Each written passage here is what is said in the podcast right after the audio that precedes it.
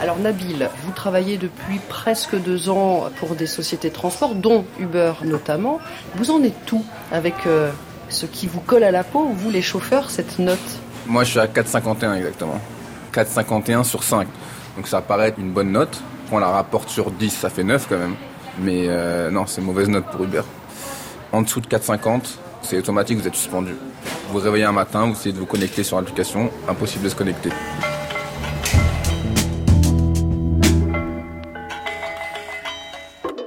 Volant de sa berline noire, Nabil n'emmène pas large.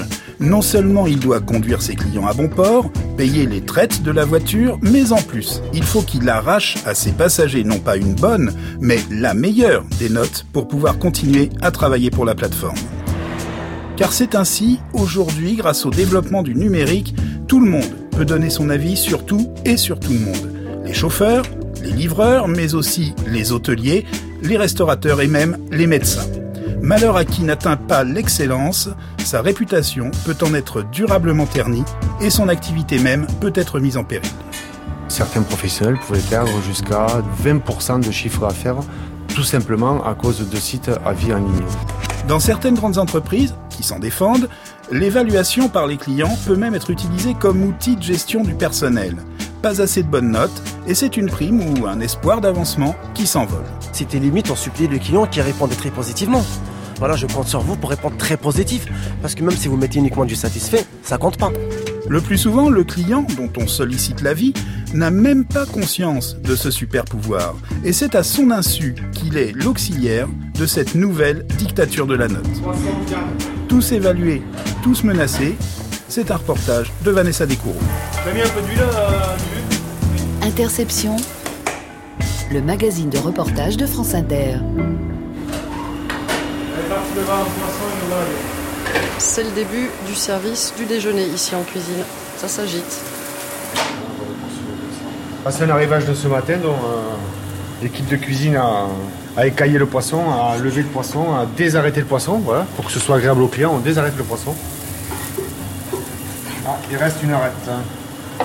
C'est bon, ça y est, on va enlever.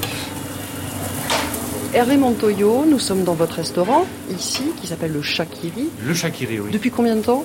Euh, ça fait 10 ans que je suis installé euh, au restaurant Le Chakiri. Et ça fait 33 ans que je suis dans la profession. Et il y a un jour, il y a quelques années, le choc. Vous découvrez un avis extrêmement négatif contre votre établissement et votre travail, hein, en quelque sorte. Comment vous réagissez? C'était en août euh, 2013. euh, C'est un ami qui m'a dit as un titre sur un site d'avis en ligne. Euh, je pense que ça va pas te faire plaisir. Donc je suis allé voir. Et effectivement, ça ne m'a pas fait plaisir du tout, mais du tout. Le titre, c'était Attention, arnaque. Apparemment, un client qui n'avait pas bien compris le fonctionnement du menu euh, dégustation, enfin, ce qui semblait si les clients euh, ne comprennent pas que de critiquer sur Internet, surtout anonymement, qu'il vaut mieux le dire aux commerçants parce qu'avant tout, on est, on est commerçant. Donc le but, c'est que notre établissement fonctionne, que les clients reviennent. Donc on ne va pas se tirer une balle dans le pied en ne réagissant pas face à une remarque négative d'un client. On est là pour s'améliorer constamment. Parce que les conséquences peuvent être graves, parfois, j'imagine? Il s'est avéré effectivement qu'il y avait un impact économique et que certains professionnels pouvaient perdre jusqu'à de 10 à 15, voire même 20% de chiffre d'affaires, tout simplement à cause de sites à vie en ligne. Dans votre cas de figure, ce n'est pas allé jusque-là. Vous avez réagi dès ce premier avis euh, négatif et vous vous êtes lancé dans un combat euh, titanesque. Voilà, oui, puisqu'au niveau national, j'ai été le- un des premiers à rentrer de front comme ça sur un groupe, parce que ce sont des grands groupes, ce qu'il faut savoir, très puissants. Et c'est vrai que ça a été euh, une bataille de 13 mois, de, de report en report.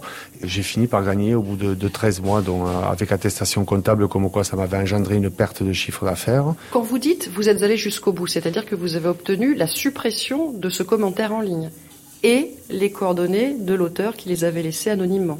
Voilà, tout à fait. Donc ce qu'il faut savoir, c'est que la personne qui écrit, dans un premier temps, elle n'est que complice. Elle n'est pas responsable directement, puisque le responsable, c'est le site. Comme le site a été condamné, l'auteur des écrits devient coupable de ses écrits. Donc ça se retourne contre lui. Le professionnel a cinq ans pour se retourner contre l'internaute. Franchement, on a autre chose à faire que essayer de lire ce qui s'écrit de, de dégueulasse sur le net. C'est pas qu'on ne veut pas de critique, il est bon de savoir ce qui se dit sur nous justement pour adopter des mesures correctives et puis tout simplement parce que certains sites viennent chercher des informations sur nos sites officiels, ne font jamais les mises à jour. Le chef a pu changer, le propriétaire a pu changer, les jours de fermeture, les congés, la carte et le plus important c'est les tarifs. Et là c'est euh, une catastrophe. Donc euh, on vit dans un autre monde, ça, on dérive. merci. Régalé. Merci madame. On ne connaissait pas, vous voyez, c'est une copine euh, de natation à Paris qui m'avait parlé de votre restaurant parce que ses parents sont de la région. Passez un beau séjour en pays catalan. Passez un bon moment chez vous. Eh merci, merci. beaucoup. Merci. Et au revoir, merci. Au revoir. Ce qui est assez notable avec ces clients qui viennent de quitter votre restaurant, c'est qu'ils n'ont pas entendu parler de vous sur Internet, mais par le bouche à oreille. Ça existe encore de nos jours, ça? Ah mais ça existera toujours. Le bouche à oreille, c'est la, la, la- on va dire que c'est la première bonne publicité euh, pour nos établissements et donc voilà, c'est des clients qui sont de Paris. Il n'y a pas qu'Internet euh, pour faire venir les clients. C'est quoi la solution, ou plutôt l'alternative, pour essayer de bien vivre avec ces sites d'avis en ligne? La cohabitation idéale, selon vous, elle se fait comment? Nous, dans nos métiers, on se plaint euh, régulière- régulièrement et à juste titre que nous avons des normes assez, assez lourdes. Euh, à force de rajouter des normes et des lois, ça devient anxiogène. Mais des fois, il faut quand même passer par la loi. Ça suffit. Maintenant, il faut dire stop à tout ça. Il faut que les gens soient responsables de ce qu'ils écrivent. Et surtout, il faut que ce soit ces sites d'avis en ligne qui soient structurés. Et c'est à l'État de dire stop par une loi? C'est à l'État de dire stop. Est-ce qu'il en a les moyens? Ah, L'État en a les moyens. Parce qu'il y, a- y a quelques années, l'État italien, les professionnels du tourisme étaient fortement agacés par TripAdvisor. Et l'État italien a fait condamner euh, TripAdvisor à plus de 500 000 euros. Donc là, il, il ne s'agit simplement que de volonté politique. Il faut du temps, il faut laisser du temps au temps. Mais là, je pense qu'on a laissé assez de temps. Au départ, c'était que nos métiers qui étaient touchés. On était les vilains petits canards parce qu'on râlait tout le temps, mais non, on râlait pas tout le temps parce que souvent nous, nos métiers, on est un petit peu euh, la petite sonnette d'alarme en disant attention, ce qui se passe là, ça va contaminer aussi les autres. Ce qui s'est passé puisque les avocats, les journalistes, maintenant les garagistes, euh, et puis on n'en finit plus, on n'arrête pas. Donc chacun donne son avis sur euh, même sur le vétérinaire, on, on s'en sort plus.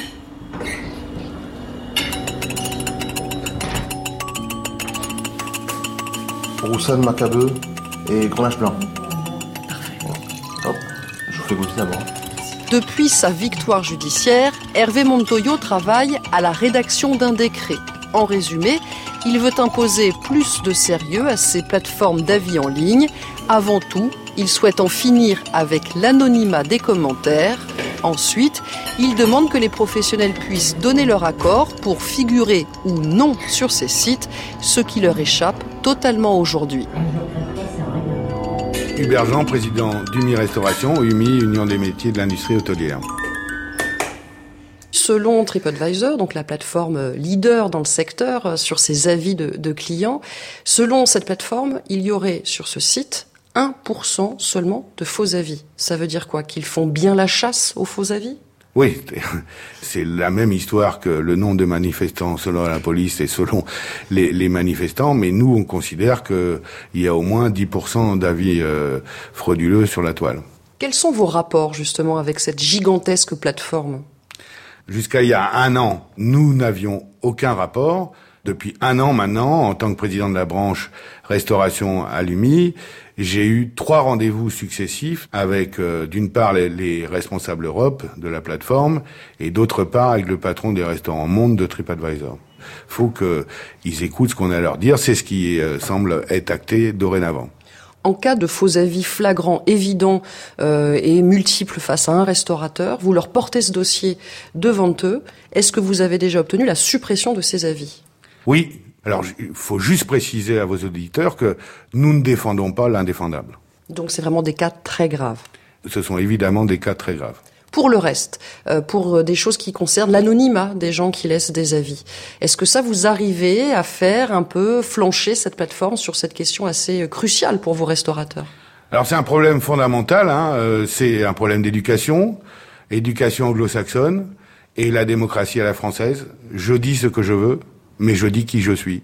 C'est le principe que nous, nous, à l'UMI, nous défendons, c'est-à-dire que la démocratie à la française, publication des avis non anonymes. Donc euh, on dit qui on est.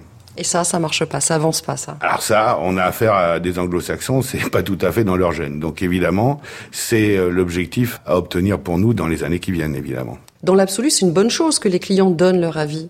Qu'est-ce qui a fait qu'à un moment, cette plateforme, cet outil, est devenu un peu plus pervers que dans son but initial bah, c'est le problème de l'anonymat et que de la publication euh, des choses. Quand on veut venir salir quelqu'un, on le fait. C'est très facile de venir salir un restaurateur et ses équipes. Euh, euh, ça peut être des fois des concurrents, évidemment, très malveillants, et puis ça peut être des clientèles qui ont des reproches ou des griefs envers un tel ou un tel. Donc les avis frauduleux, ils sont là.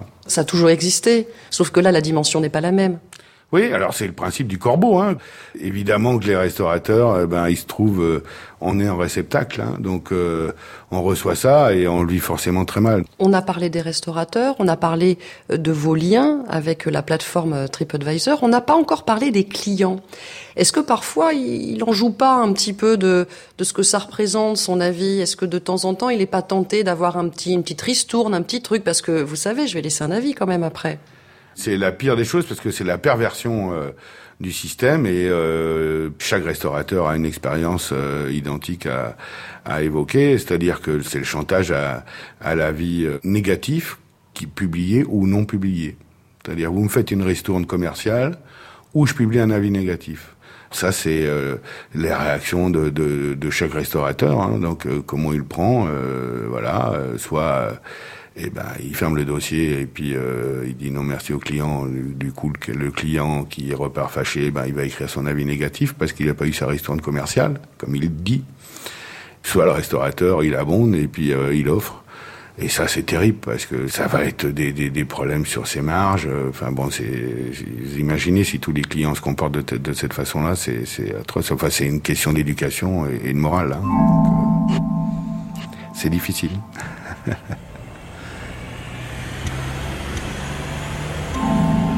Il est assez difficile pour le client de ne pas se perdre dans cette jungle des commentaires laissés sur Internet entre les vrais avis laissés par des vrais clients, des vrais consommateurs, et les faux avis qui, eux, sont rédigés par des faussaires du web en quelque sorte, c'est-à-dire des sociétés qui sont là pour booster la popularité d'un commerce en laissant des messages complètement inventés sur leur page. Donc c'est compliqué de faire le tri entre le vrai et le faux, et c'est ce qu'on va voir dans les locaux de la DGCCRF la Direction générale de la concurrence, de la consommation et de la répression des fraudes. Bonjour Hop, j'ai mon badge, c'est bon Oui. Je vous suis. Allez-y, là. Loïc Tanguy, je suis directeur de cabinet à la DGCCRF, la Direction générale de la concurrence, de la consommation et de la répression des fraudes. Il est quasi impossible pour un consommateur de pouvoir faire la différence entre un avis réel et un avis qui est faux. D'ailleurs, c'est là toute la difficulté de nos enquêtes. Il faut des contrôles pour contrôler la véracité des avis en ligne. On essaye de faire la chasse aux entreprises qui ne respectent pas la loi par contre, on ne peut pas dire euh, a priori sur un commentaire, ce commentaire est vrai, ce commentaire est faux. Là, par exemple, euh, j'ai un mail que un commerçant euh, parisien m'a confié.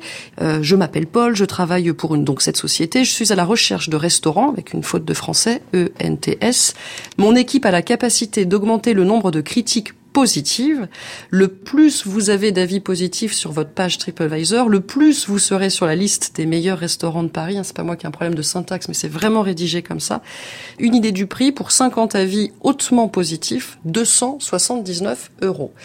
Ça, c'est monnaie courante dans vos enquêtes, c'est des choses assez banales. Il est évident qu'il y a des entreprises qui proposent ces avis, que ces avis vont avoir un impact euh, négatif sur les clients, qui vont finalement aller dans un restaurant, dans un hôtel, acheter un produit qui en fait n'est pas de la qualité annoncée dans les avis. Et c'est aussi un vrai problème de concurrence déloyale, puisque ça va mettre en avant des produits et des prestations en avant par rapport à d'autres, qui sont elles présentées de manière loyale. Potentiellement, euh, les plateformes peuvent faire plein de choses pour aller à la chasse aux faux profits, pour aller à la chasse aux faux avis. Et je dirais que la balle est dans leur camp pour pouvoir crédibiliser les avis. Comme les plateformes peuvent faire plein de choses, on leur demande d'être transparentes pour que le consommateur puisse savoir ce qu'elles font et évidemment ce qu'elles ne font pas. Et parfois, vous constatez des choses un petit peu exotiques quand même en termes de présentation des avis. Il y a toujours des petites astuces, des petits trucs pour faire remonter que les avis positifs. Alors dans le cadre de nos enquêtes, on a effectivement mis en évidence des pratiques de certaines plateformes qui avaient une modération biaisée. Par exemple, il pouvait y avoir une modération biaisée en termes chronologiques, c'est-à-dire que les avis positifs étaient publiés tout de suite, alors que les avis négatifs étaient publiés avec retard, ce qui les renvoyait un peu loin dans la présentation des avis, ce qui fait que le consommateur qui arrivait sur le site ne voyait que des avis positifs, et il fallait qu'il aille sur la page 2, page 3, page 4 pour pouvoir commencer à avoir des avis négatifs.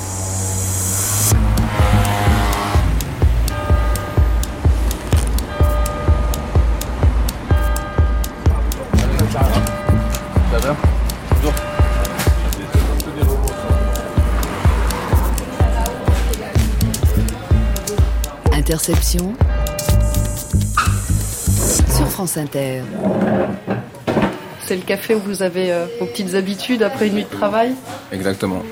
Alors Nabil, vous travaillez depuis presque deux ans euh, pour des sociétés de transport, dont Uber euh, notamment. Vous en êtes tout avec ce qui vous colle à la peau, vous les chauffeurs, cette note? Moi je suis à 4,51 exactement. Donc c'est vraiment limite. Hein. 4,51 sur 5, hein. c'est pas sur 10 ou sur 20, c'est sur 5. Donc ça paraît être une bonne note. Quand on la rapporte sur 10, ça fait 9 quand même. Mais euh, non, c'est mauvaise note pour Uber. C'est très mauvaise note. Pour quelle raison? Ils suspendent le compte en fait à 4,50. Déjà, je vous montre ma note. Voilà. 1700 courses Il y a le pourcentage, oui, 76% de 5 étoiles. C'est énorme, c'est-à-dire plus de 3 quarts de mes courses sont notées 5 étoiles, ce qui peut paraître correct, mais non. En dessous de 4,50, automatiquement, c'est automatique. Hein. Il même pas de, ils vous appellent même pas, c'est automatique, vous êtes suspendu. Ça vous est déjà arrivé Oui, deux fois. La première fois, ils vous envoient faire un stage, un stage où on vous apprend comment se comporter avec les clients, comment les mettre à l'aise. Et la deuxième fois, vous êtes suspendu. Mais après, vous réactivez au bout de 2-3 mois. Et ils vous donnent une cinquantaine de courses pour remonter votre note. Si vous la remontez pas, bloqué les Il faut encore attendre 2-3 mois. Alors ce stage, comment on apprend à avoir des bonnes notes? Comment on apprend à être un bon élève en quelque sorte? En fait, ils font appel aux meilleurs chauffeurs, ceux qui ont les meilleures notes. C'est eux qui sont censés vous apprendre euh, comment améliorer votre note. Ils vous disent euh, de mettre à disposition chargeur, bouteille d'eau, bonbons, ouvrir la porte, avoir une tenue euh, assez professionnelle, costard cravate. Ça peut améliorer la note, mais bon après ça suffit pas. Il dit clairement, faut que vous tombez sur un client avec qui ça se passe mal. Même si ça se passe pas mal, il suffit qu'il vous demande euh, est-ce que je peux fumer dans votre voiture? Vous lui expliquez clairement que c'est une voiture non fumeur, je ne fume pas, et pour conserver euh, la bonne odeur du véhicule, je ne préfère ne pas vous laisser fumer, mais je peux vous attendre 5 minutes, euh, vous allez fumer dehors, pas de problème. Lui va dire non, je suis pressé, je vais au travail, donc non, c'est pas grave, je, je fume pas. Comme ça, ça se passe très bien, vous avez l'impression que ça se passe bien, mais une fois qu'il sort du véhicule, la note, il vous met une mauvaise note même s'il vous met 4, 4 sur 5, ça paraît être une bonne note, 4 sur 5, mais c'est une mauvaise note, 4 sur 5. Ça m'est déjà arrivé que quelqu'un me dit ah, ça s'est très bien passé, je vous mets 4. Mais 4 vous expliquez dans ces cas-là au client écoutez 4, je comprends l'intention, merci beaucoup, c'est pour vous une bonne note, mais sachez que vous, leur, vous leur dites ça. Ils sont surpris. Mais ils sont pas au courant en fait de la note, hein. ils savent pas qu'on est bloqué à 4,50, ils le savent pas. Est-ce que vous vous sentez euh, sous pression ah avec cette note oui, oui, oui. Ah oui, une grosse, grosse pression. Il y a des jours où je vais pas travailler. Quand je suis pas bien, je vais pas travailler. Où je me peur d'avoir la note qui baisse. Je me connecte pas avec Uber. Je fais d'autres applis. Moi j'ai 4-5 ans, donc le moindre truc, je saute. Vous vous sentez piégé par cette note? Bien sûr, mais bien sûr. Mais bien sûr. Uber, c'est des prix fixes. Vous payez, de, par exemple, d'ici de Pantin à Porte-Maillot, par exemple, c'est un prix que c'est 17 euros. Donc il paye, pour aller de Pantin à Porte-Maillot, il paye 17 euros. Peu importe le temps. Donc s'ils sont deux, il va vous dire mais ma copine ou mon camarade là habite juste à côté, est-ce que vous pouvez le déposer? Lui expliquer que non, parce que vous avez payé pour aller de Pantin à Porte-Maillot, même si c'est deux euros à côté. Il me dit oui mais rallonger, euh, il pense que c'est un compteur, c'est comme un taxi, mais non moi il n'y a pas ça. Donc je lui explique que non, faut recommander ou refaire une autre course ou ben. Et ça ils le prennent mal. Ils pensent que j'ai pas envie de le déposer. Je dis mais moi je me fais, euh, je suis perdant dans l'histoire c'est un prix fixe. Je peux pas, ça va pas, le fait que je, même si je vous dépose plus loin, ça va pas changer le prix. C'est triste, mais c'est comme ça.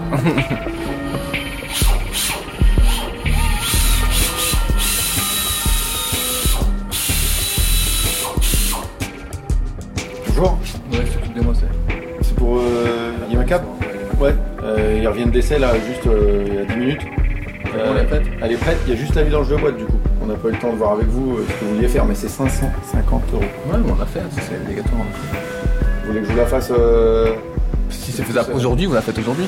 Parce qu'il faut absolument que je la récupère aujourd'hui. Je regarde, je regarde si je peux. et Sinon, je la récupère aujourd'hui. On la fera plus tard. On est où là, Nabil On a Renault, euh, Renault Pantin. C'est obligatoire, il faut avoir un véhicule. On fait beaucoup de kilomètres, donc il faut, faut bien l'entretenir. Et ouais, c'est pas gratuit, hein, 550 euros. Mais bon, ça fait partie des charges. C'est quoi vos mensualités? 699. On a bientôt fini le financement. On sera tranquille. Il n'y aura plus de mensualité, ça va déjà enlever 700 euros par mois. Ça va permettre de respirer un peu plus. C'est bon?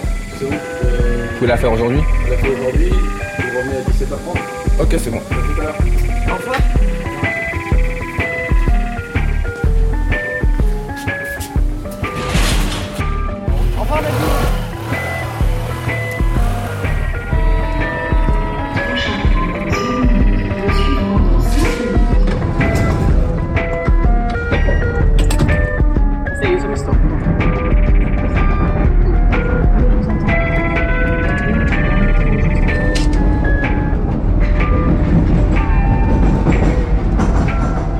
Troisième arrondissement de Paris, on se dirige vers les locaux de la société Uber France, qui ne présente pas évidemment ce système de notation d'évaluation comme un moyen de pression exercé sur les chauffeurs. Au contraire, la société se défend en disant que c'est le moyen de rendre la qualité de service homogène pour les 25 000 chauffeurs qui travaillent en partenariat avec la société. Rim Sacker, porte-parole d'Uber en France. À quoi ça vous sert très concrètement ces notes? La note, ça permet euh, effectivement de proposer une expérience pour les passagers euh, qui soit euh, uniforme. Ça permet aussi de créer un cadre de confiance et de sécurité. Rouler avec un inconnu, peut-être, pourquoi pas angoissant, et la notation permet de créer cet espace de confiance entre le passager et son chauffeur euh, lors de cette course qui peut durer euh, 20 minutes ou plus. Alors vous avez mis un curseur quelque part. Il n'y a pas les bons et les mauvais. Euh, la notation, euh, elle est chez nous effectivement entre 4 et 5, plus proche des 5 que des 4, tout simplement parce que lorsqu'un passager va noter euh, 5 sur 5 son euh, le chauffeur avec qui il a eu euh, la course, il n'y aura pas de message qui va prompter. Cependant, lorsqu'il met une note de 4 ou inférieure à 4, on va lui demander de nous expliquer les raisons qui l'ont poussé à donner cette note. Ça peut être des raisons liées à la propreté du véhicule, mais aussi à des facteurs totalement externes, comme par exemple l'état de la circulation, euh, le prix.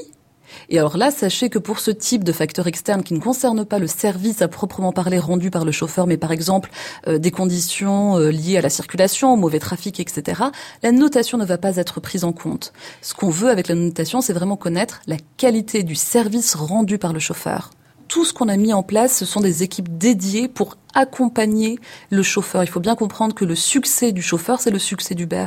Sans chauffeurs réussissant dans leur mission, il n'y a pas d'Uber.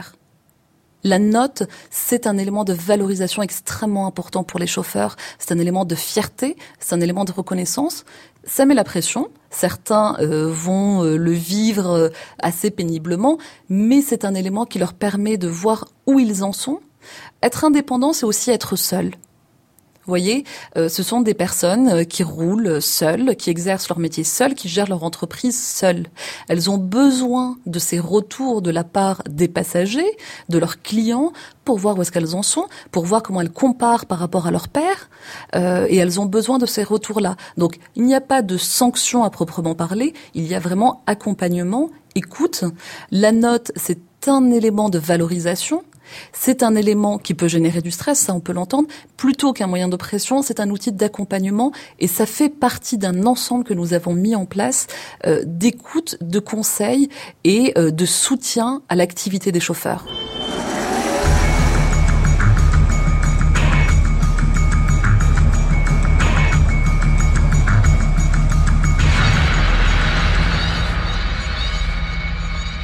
Je suis Bénédicte Vidaillé, psychanalyste, euh, professeure à l'université Paris-Est Créteil et auteur de l'essai Évaluez-moi. même si cette forme-là d'évaluation a des, des, effets pervers très importants, même si on se plaint de ces effets, malheureusement, euh, on la réclame parce qu'on attend d'elle euh, des choses qu'elle ne peut pas nous, nous apporter. Comme quoi par exemple, on attend des formes de révélation sur soi, savoir ce qu'on vaut, savoir qui on est. On imagine que ça va nous apporter une forme de connaissance de soi, mais en fait qui, qui, qui est fausse et qui est dangereuse où on en est nous et où, on en, où en sont nos collègues également. Il y a aussi cette notion de compétition, de comparaison plutôt aussi. Oui, tout à fait. Euh, c'est-à-dire qu'on est prêt à être évalué à condition que l'autre le soit aussi. Et c'est en ça que c'est extrêmement euh, dangereux. C'est-à-dire que l'évaluation, très souvent, nous promet euh, la transparence. Alors la transparence, on va enfin savoir euh, ce qu'on vaut, mais on va enfin savoir aussi ce que vaut l'autre. On va enfin savoir ce que l'autre fait et s'il en fait plus que nous et s'il mérite plus que nous. Et je pense que c'est en effet une raison très importante de la demande d'évaluation, d'imaginer qu'on va enfin révéler qui mérite quoi c'est une attente à laquelle l'évaluation ne peut pas répondre, parce que finalement, ceux qui trichent avec le système continueront toujours à tricher, quel que soit le système. Et en revanche, euh, la conséquence de cette évaluation généralisée, c'est que euh, bah, ça a aussi des effets sur nous. C'est-à-dire, on accepte de se soumettre à l'évaluation pour la simple raison qu'on veut que l'autre le soit les défenseurs de l'évaluation, parce qu'il y en a aussi quand même quelques-uns, disent oui, mais ça apporte beaucoup de reconnaissance aux salariés. Ils savent où ils en sont, et quand ils sont bien notés, ça leur apporte la reconnaissance qu'ils cherchent. Qu'est-ce que vous répondez à ça? Oui, alors c'est le gros piège de, euh, en effet, de, de l'évaluation. Parce que d'un point de vue psychique, le besoin de reconnaissance, on peut jamais vraiment y répondre. C'est-à-dire que chez toute, toute personne, c'est ce que la psychanalyse nous permet de comprendre, c'est que chez toute personne, il y a en effet une demande de reconnaissance, il y a ce que Lacan appelle un, manque à être, et qui nous met toujours dans une forme d'incertitude ontologique. Et euh, l'évaluation prétend euh, répondre à certaines incertitudes ontologiques en nous disant, bah voilà, tu vaux tant, euh, tu as telle note, tu mérites tant, etc. Sauf que la note qu'on nous donne est toujours provisoire. Et il y a toujours l'idée qu'on peut faire mieux, qu'on pourra faire mieux la prochaine fois. Donc finalement, sous prétexte de nous apporter cette forme de reconnaissance, ça ne fait qu'alimenter cette demande de reconnaissance, puisque euh, finalement, euh, on est toujours dans quelque chose de provisoire.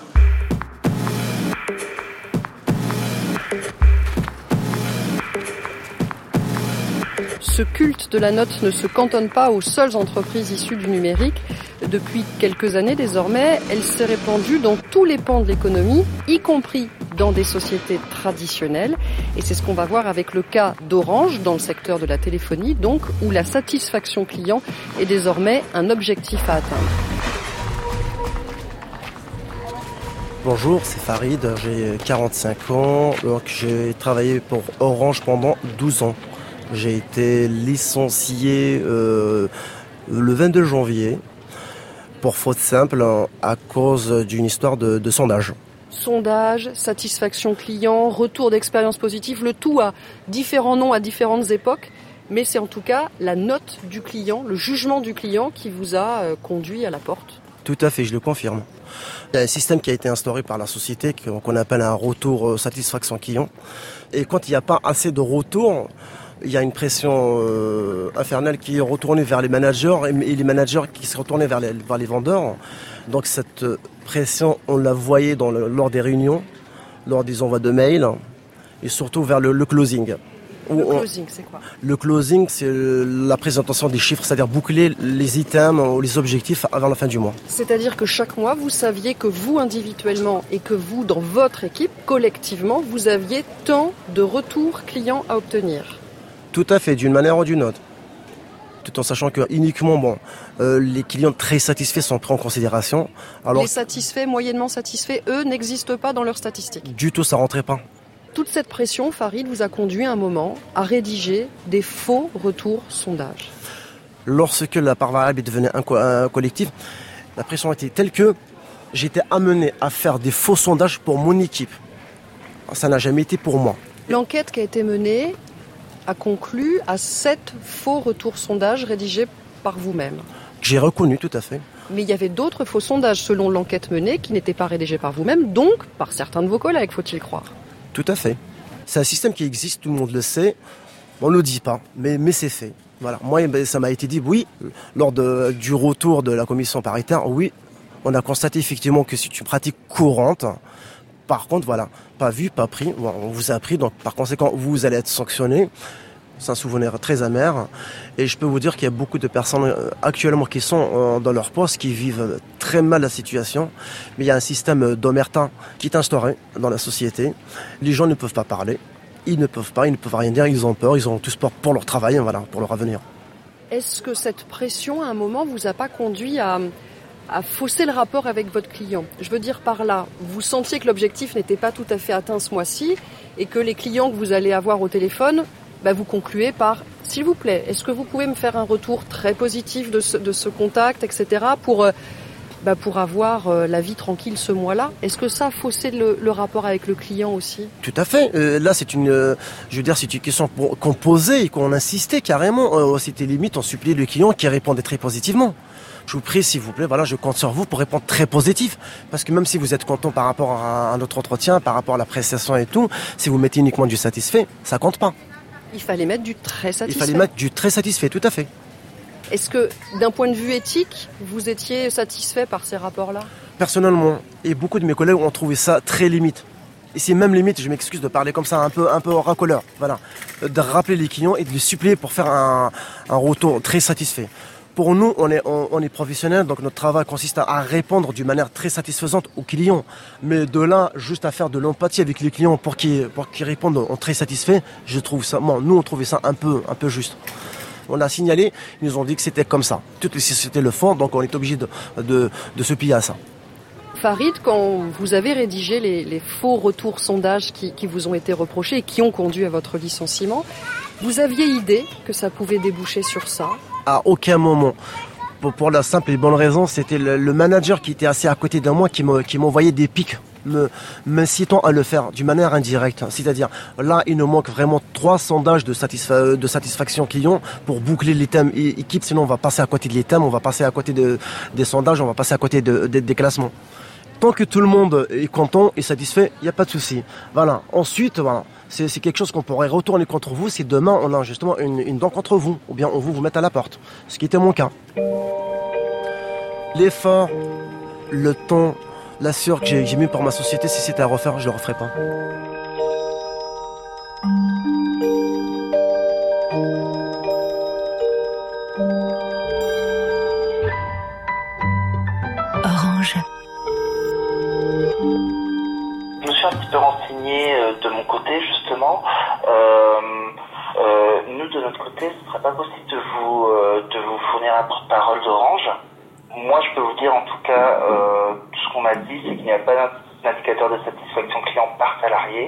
Il n'y a, a, que des calculs de notre moyenne, en fait, pour une entité ou une équipe, éventuellement.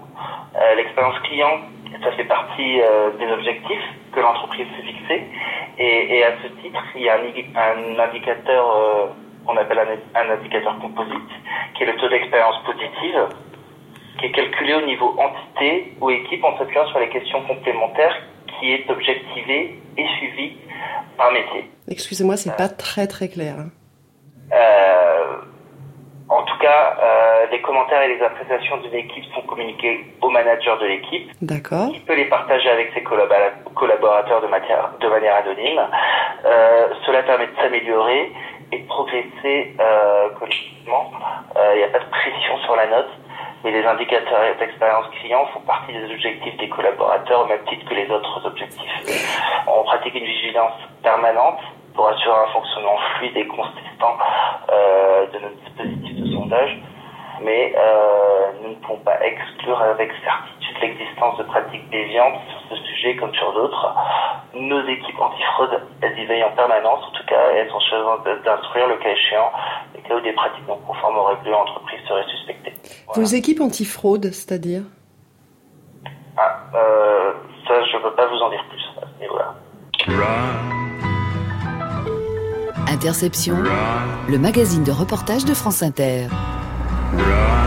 Rendez-vous désormais avec Kevin Mention, il est avocat du CHSCT d'Orange et par conséquent avocat des salariés qui sont en délicatesse avec l'opérateur. Et avec lui, on va tenter de comprendre quelle place ont pris ses notes, ses satisfactions clients dans la stratégie managériale de la société. Au sein d'Orange, on peut voir qu'il y a dix ans à peu près, des sondages clients ont été mis en place. Au début, c'était assez marginal. Ça permettait de donner un bonus aux salariés en fonction des réponses positives apportées par les clients. Et aujourd'hui, c'est devenu assez systématique. Chaque client qui est traité par un conseiller, que ce soit par téléphone ou en boutique, euh, reçoit une notification. On lui demande de répondre à beaucoup de questions et on en tire des conséquences qui sont non négligeables aujourd'hui puisque ça impacte la rémunération du salarié au sein d'Orange et de euh, son management aussi. De quelle manière ça l'impacte? Ça l'impacte de manière très importante au, niveau de sa rémunération variable, puisque quand vous êtes vendeur, quand vous êtes conseiller client, vous avez euh, souvent des objectifs qui vous apportent une rémunération variable. Et le salarié a toute une portion de sa rémunération qui est impactée par les sondages qui euh, sont proposés aux clients. On a une idée du pourcentage, jusqu'à combien ça peut impacter? Alors ça peut impacter plus de 50% de la rémunération variable du salarié. Orange a euh, énormément euh, bouleversé la rémunération variable de ses salariés. À une époque, ils étaient rémunérés en fonction des ventes effectuées, s'ils vendaient un forfait Internet, un forfait mobile. Et là, c'était clair, c'était connu. C'était assez clair. Vous vendiez un forfait, par exemple, vous étiez rémunéré 3 euros. Alors, il y avait toujours des options, il y avait toujours des items complémentaires. Euh, et il commençait à y avoir un petit peu de satisfaction client qui venait en plus de la rémunération. Aujourd'hui, on est passé sur une part variable commerciale qui devient de plus en plus collective et le salarié a toujours un résultat individuel qui est pris en compte, mais les résultats de l'équipe sont euh, pris en compte dans cette rémunération variable et les sondages prennent de plus en plus de place sur cette rémunération collective. L'individu est noté, mais le groupe est impacté. Exactement.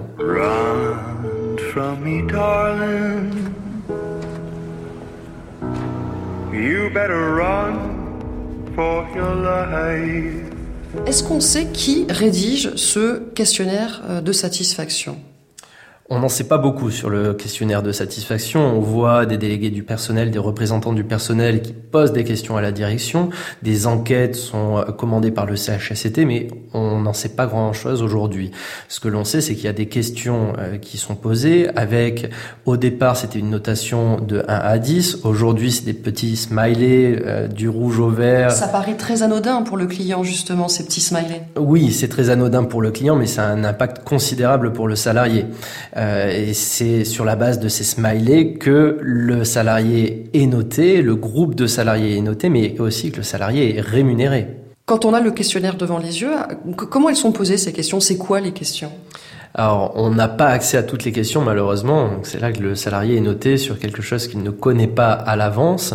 Euh, mais on a connaissance de certaines questions qui sont très particulières puisque euh, elles ne tiennent pas forcément compte du travail du salarié lui-même. Et notamment, on demande au client s'il a été satisfait du délai d'attente. Or, s'il y a euh, un manque d'effectifs dans une boutique ou sur un plateau, le salarié est impacté par cette réponse client. parfois, c'est aussi sur les délais d'installation d'une ligne de fibre par exemple, le salarié conseiller client n'a aucun moyen d'influer sur le délai d'intervention du technicien, mais par contre, il est sanctionné par la réponse du client.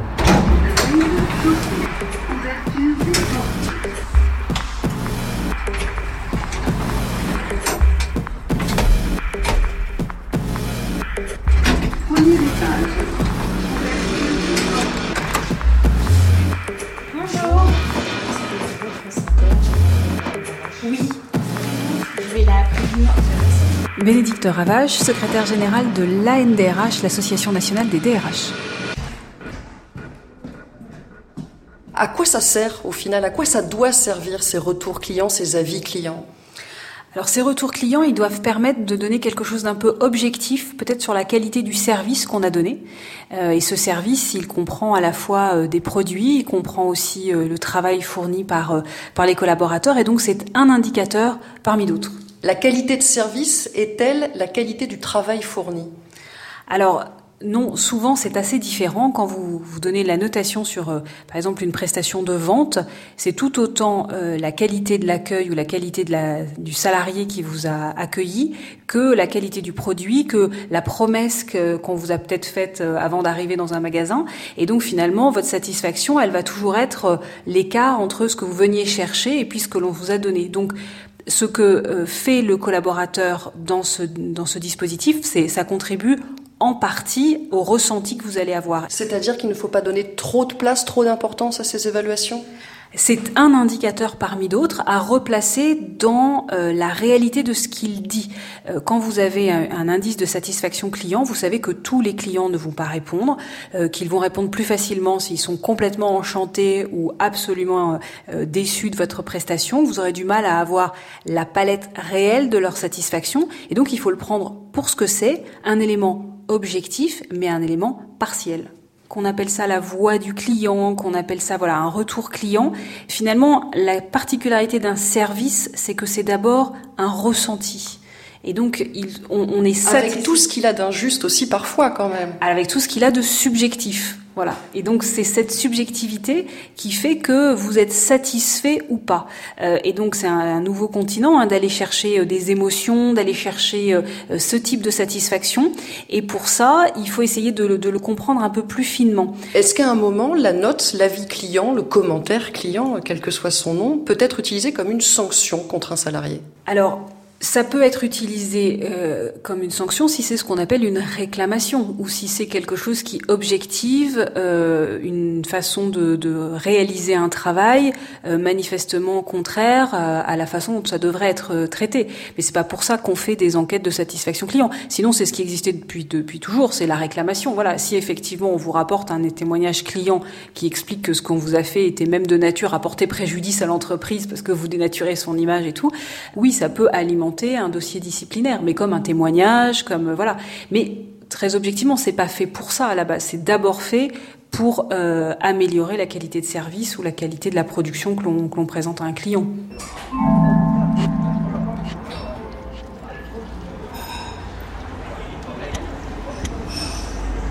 Bénédicte Vidaillé, vous êtes euh, psychanalyste et auteur d'un essai qui s'intitule Évaluez-moi. Et c'est avec vous qu'on termine ce reportage ici à Lille. Est-ce que la note, est-ce que l'évaluation est une forme de, contrôle sur le salarié? Toutes les, recherches sur l'évaluation montrent bien qu'on finit par faire d'abord ce qui est évalué. Or, il y a beaucoup de, métiers, enfin la plupart des métiers sont multitâches. Or, on finit par euh, ne faire que, enfin faire principalement euh, ce qui est évalué. Or, ce sur quoi on est évalué, c'est souvent très simple. Hein. Ce sont quelques critères, quelques indicateurs euh, assez, assez simples. Et donc, c'est bien une forme de contrôle que l'on accepte sur son travail. Et donc, c'est par notre consentement qu'elle elle, s'est en effet développée dans toutes les sphères, euh, le privé, le public, dans la recherche, dans le travail social, dans la santé, voilà, parce que on en attend euh, de mettre une forme d'équité dans ce qu'on reçoit par rapport à ce que reçoivent les autres. Bon, évidemment, tout ça, ce sont des, les fausses promesses de l'évaluation, mais c'est parce qu'on y croit qu'on finit par euh, l'autoriser à se, à se développer euh, de cette manière-là. Tout en posant maintenant la question de la légitimité. qui suis-je pour noter un garagiste, un système de santé, un accueil hospitalier? Enfin, c'est une question qui doit être permanente et qui, en l'occurrence, n'existe pas dans, dans, la société. Tout à fait. Donc, ce qui n'est pas posé, c'est d'abord, en effet, la, légitimité. Alors, vous dites de, de, la note, mais on est euh, dans une culture. Alors, moi, j'appelle ça la grande partouze de l'évaluation. C'est-à-dire, on est dans l'idée que, qui est, une idée fallacieuse, mais que tout le monde est légitime à évaluer tout le monde. Et d'ailleurs, une raison pour laquelle l'évaluation s'est développée, c'est aussi pour ça. Euh, c'est parce qu'on ne réfléchit pas du tout aux, aux compétences qui sont nécessaires pour pouvoir évaluer. Donc normalement, pour pouvoir évaluer, il faut avoir une connaissance très précise des métiers qu'on va évaluer. Or, est-ce que un, patient, par exemple, a la légitimité pour évaluer le soin qui lui est donné? Alors certes, il va pouvoir dire qu'il a attendu beaucoup ou qu'il n'a pas beaucoup attendu. Il va pouvoir dire que le médecin euh, est euh, euh, chaleureux ou plutôt froid. Mais finalement, sur la qualité de l'opération qu'il va subir. Est-ce qu'il est le mieux placé De manière évidente, non. Mais ça, on finit par euh, euh, ne plus du tout y, prêter attention. Il faut le préciser, hein, ça existe. Il y a vraiment des sites pour évaluer les services hospitaliers, l'accueil, la qualité des soins. Voilà, c'est pas un fantasme de votre part, ça existe. Comme il existe des sites pour noter les journalistes, les avocats. Enfin voilà, on peut tout noter. Oui, tout à fait.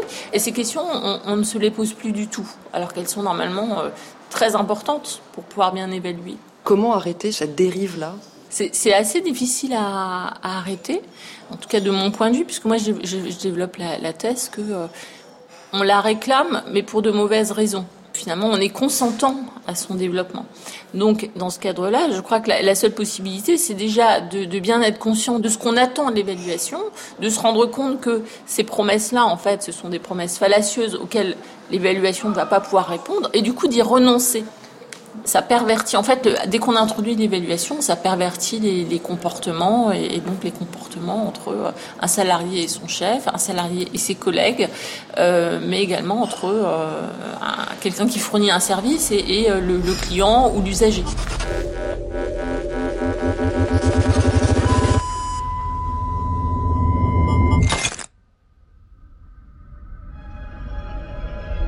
On va vérifier votre sphère d'influence si vous le voulez bien. Très beau cercle extrinsèque. Des inconnus vous suivent, c'est un plus. Votre cercle privé est plutôt sain. C'est une bonne chose. Merci beaucoup. On est loin du compte. Mais 4.5 est tout à fait envisageable. Et d'après vous, ce serait long? Pour atteindre cette note? Mhm. Oh, mis à part un renversement de situation provoqué par une éventuelle humiliation publique, je dirais 18 mois environ.